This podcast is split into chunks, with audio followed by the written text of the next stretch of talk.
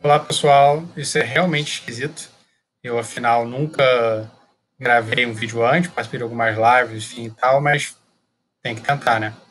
Meu nome é Thiago Kraus, sou professor de História do Brasil Colonial na Unirio, e esse é o vídeo para a turma 2021, 2020, primeiro semestre, do ensino remoto emergencial é, de História do Brasil 1 da Unirio, com alunos de História, Museologia, e acho que tem um de Filosofia também. É, então, o, a ideia desse primeiro vídeo é só apresentar o curso para vocês. A gente vai conversar na segunda-feira, dia 5 de outubro, mas eu só queria apresentar um pouquinho, enfim, mesmo, porque eu sei que nem todo mundo vai poder participar do vídeo. Né? Nem todo mundo vai poder participar da, da, do Google Meet na segunda-feira, porque cada um tem suas especificidades, enfim, a presença não é obrigatória nas reuniões, nas lives com o Meet. É, então, primeiro me apresentar rapidinho. Eu fiz graduação e mestrado na UF, fiz doutorado na, na FRJ, né? Eu estudo a Bahia colonial, século XVII, agora avançando para o século XVIII, né?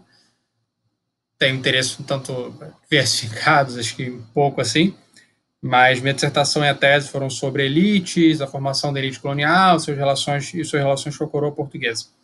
E, no, e agora eu estou com um projeto de pesquisa faz, é, estudando, pesquisando a história global de Salvador, é, como a gente tem que pensar Salvador um pouco fora do Império, numa tentativa de, de ultrapassar um pouco o nacionalismo metodológico, é, da ideia de a gente pensar como se o período colonial fosse dar no Brasil, ou como se só fosse possível pensar a colônia dentro do Império, mas a ideia é mostrar que existem conexões, enfim, muito variadas. A gente vai discutir um pouco isso mais para frente, nas aulas de economia e tal, enfim.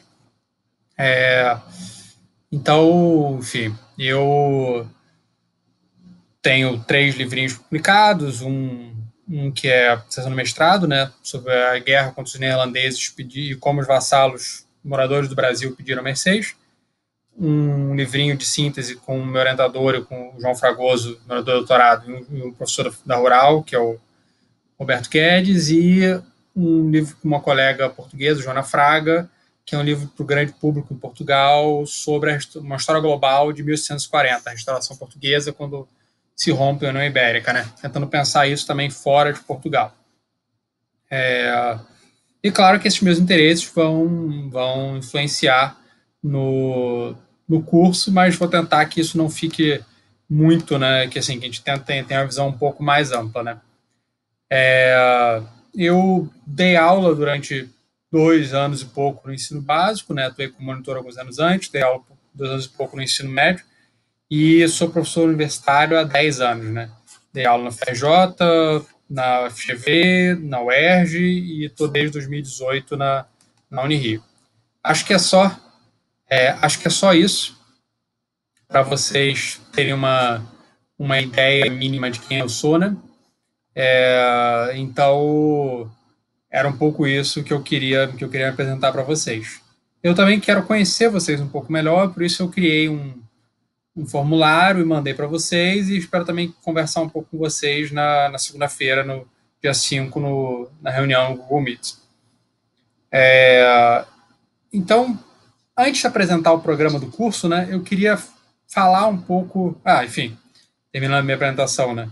Esse é o meu escritório, né? Vai ser o cenário das minhas, da, da minha personagem lives e, da, e também do, do e também da, da, dos vídeos, né? Vocês ouvirem às vezes algum latido, são os cachorros, né? A Hope e o Seralep ali. É... Então não se surpreenda. É... Não, geralmente não vou editar os vídeos, porque eu não, sei, não tenho a menor ideia como é que faz isso, né? Não sei absolutamente nada, espero que não fique muito ruim. Mas então, agora sim, voltando para falar um pouco sobre por que estudar o Brasil colonial, né? Por qual interesse a gente estudar, de estudar o Brasil colonial? A gente, enfim, e o que, que vai ser né, o Brasil colonial? O nosso recorte cronológico aqui, vai ter, eu vou tentar cobrir, né, mais ou menos o início da expansão portuguesa no século XV, né, até o início do século XIX, a vida da família real, enfim, embora esse final vá ficar um tanto corrido. É, então a gente vai tentar nesse, nesse curso, né, cobrir esse período da, esse longo período, né, da história brasileira é, que é, a gente tem quatro Brasis, né, e disparado, que cobre um período maior, por muitas vezes, mais, maior que todos os três Brasis, é o Brasil colonial. Eu até gostaria de dividir um pouco diferente, talvez terminando o Brasil Brasil 1 em 1750 e começando o Brasil 2 vindo de 1750 até até talvez 1870, uma coisa assim, mas enfim, não é o não é o não é como é dividido o curso. É, então a gente faz o que a gente tem aqui, né? Enfim, algumas aulas do curso vão ser mais estruturais, outras aulas do curso vão ser vão ser mais narrativas, né? Mas o interessante é mostrar como a gente tem que usar esses dois elementos na, no estudo da história. Os fatos só adquirem sentido quando eles estão inseridos no contexto, nas estruturas que eles modificam. E as estruturas também, se, se elas não tiverem os processos mais minuciosos, né, eles ficam muito perdidos. Então a gente tem que tentar ver, digamos, os três níveis da história, né, as estruturas, as conjunturas e os eventos, né, para para entender para entender esses processos de maneira mais é, de mais de maneira mais aprofundada. A gente também também vai tentar misturar abordagens, né, eixos temáticos. Né? Vai ter aulas um pouco mais culturais, aulas mais história política, aulas mais econômicas e aulas mais história social. Por, porque o que me o que interessa, esses, na verdade, esses processos, esses, esses elementos da, da, da realidade estão sempre misturados entre si. Então, o que interessa aqui é mostrar como tudo isso se influencia mutuamente. Como para entender a cultura, você tem que entender a sociedade, mas também a economia enfim. É, então, o mais desafiador e mais interessante num curso básico como esse né, é a tentativa da gente entender o processo histórico como um todo. Então, por isso que eu gosto muito de dar, de dar matérias, de dar matérias no, no, no básico, né? Eu acho que eu entendo que talvez história colonial não seja né, o maior interesse de vocês, né? Enfim, eu mesmo não gostava de história colonial no, no na, mesmo na graduação, enfim. Uh, certamente não no ensino médio. Eu comecei a gostar durante a graduação, por um acaso. A primeira bolsa de iniciação científica que me foi oferecida, no final do segundo período, era uma bolsa de. Foi uma bolsa de iniciação científica em, em, em História Colonial, e eu acabei ficando em História Colonial porque dava muito trabalho mudar, né? Então foi um acaso, assim, que eu acabei saindo de ditadura indo para indo para colônia, enfim foi absolutamente algo não previsto, né? Enfim, eu lembro quando eu dava aula no colégio, eu tive aluno que falava, né? No colégio eu dava aula, eu dei aula durante dois anos e pouco no primeiro ano do ensino médio, e a matéria ia do final da Idade Média, né? Início de expansão marítima, crise do século XIV, enfim, até o final do século XIX. E eu lembro que os alunos, eh, eu tive aluno que falou para mim, ah, não, não gosto de colônia, porque a colônia é chato porque nada acontece. Então, Vou tentar, espero que vocês não achem chato, né? Eu realmente acho interessante e acho que isso é importante. Então, vamos ver se eu consigo passar um pouco, apesar das dificuldades no remoto emergencial, é, passar um pouco do meu prazer de, de, de, estudar. Mas por que a gente gosta? Só meu gosto pessoal em si não é uma justificativa intelectual, né? Na verdade, eu também não tenho nenhum apreço especial, né? Eu não gosto das pessoas. Eu acho que é tudo, enfim, não ter, não, são as palavras que eu usaria para descrever as pessoas que eu estudo, né? Não são palavras é, adequadas para um vídeo, né? É, que vai ser gravado no, no, como aula para o curso. Então, o meu interesse não é uma, um interesse afetivo, né? É um interesse intelectual. Eu gosto intelectualmente de estudar esse período. Então, por quê? Né? Isso a gente tem que pensar, a gente tem que saber por que a gente está dando aula de alguma coisa. Porque senão, como é que a gente vai saber que essa alguma coisa é interessante? Então é isso um pouco que eu queria, que eu quero tentar passar para vocês. A gente vai discutir na nossa reunião. É, porque se o professor não sabe por que ele está dando aula de alguma coisa, os alunos vão sentir isso e eles vão ficar desinteressados. Então, o meu primeiro argumento, a minha primeira resposta, né, para dizer por que eu gosto de estudar o período colonial, é porque é um período absolutamente central para pensar o Brasil, porque muitas questões que até hoje marcam o Brasil, eles surgem já nesse momento a desigualdade socioétnica,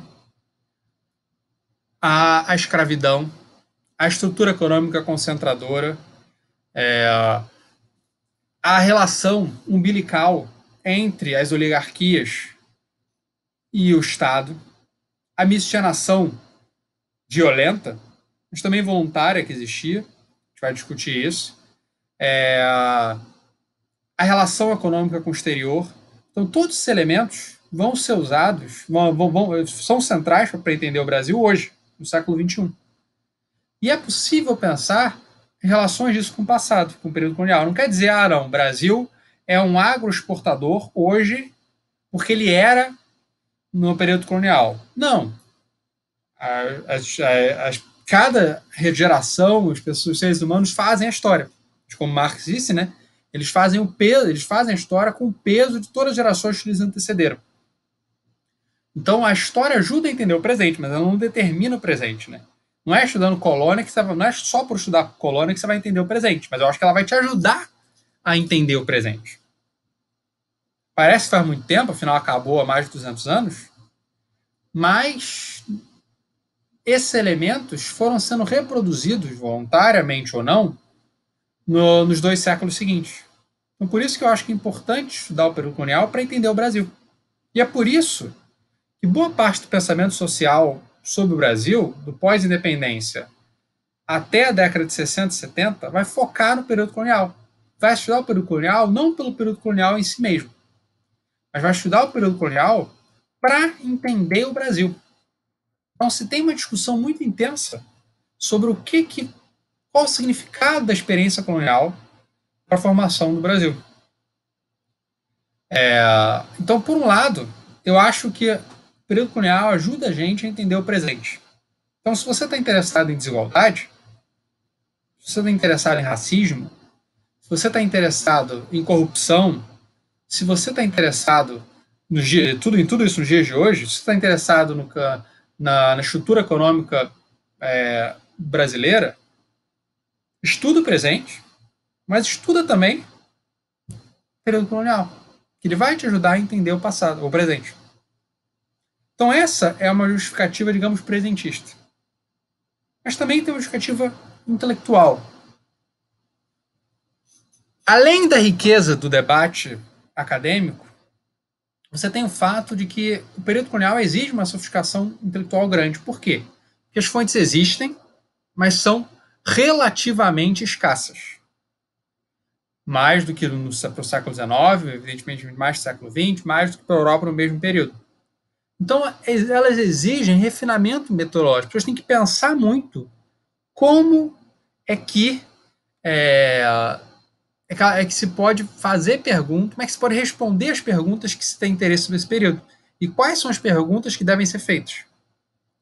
É, então, é, se, vai se gerar muita discussão né, sobre, esses, sobre esses resultados, sobre, sobre as pesquisas, sobre como fazer pesquisa, sobre os resultados dessas pesquisas. É, como diz um amigo meu de antiga, né, onde isso é muito mais marcado, né, onde há poucas fontes abundam teorias. E isso é fascinante, porque isso gera um debate intelectual muito rico para mim. Então, acho que a gente tem, aqui a ideia é apresentar essa essa essa explicação presentista, se você está interessado no presente, uma explicação intelectual para a relevância do, do estudo do Brasil colonial. Esse é o objetivo do, do, do estudo do curso. Espero ter convencido vocês e a gente vai ver isso bastante ao longo do curso. Obrigado, pessoal, quem assistiu esse vídeo. Próximo eu vou fazer, vou fechar agora curtinho, e o próximo vai ser o vídeo só do explicando especificamente o programa, como vai ser as avaliações, como são os é, como são, qual, qual, como estão divididas as aulas, como vai ser a metodologia, o mecanismo do curso e por aí vai. Tá ok, pessoal? Obrigado.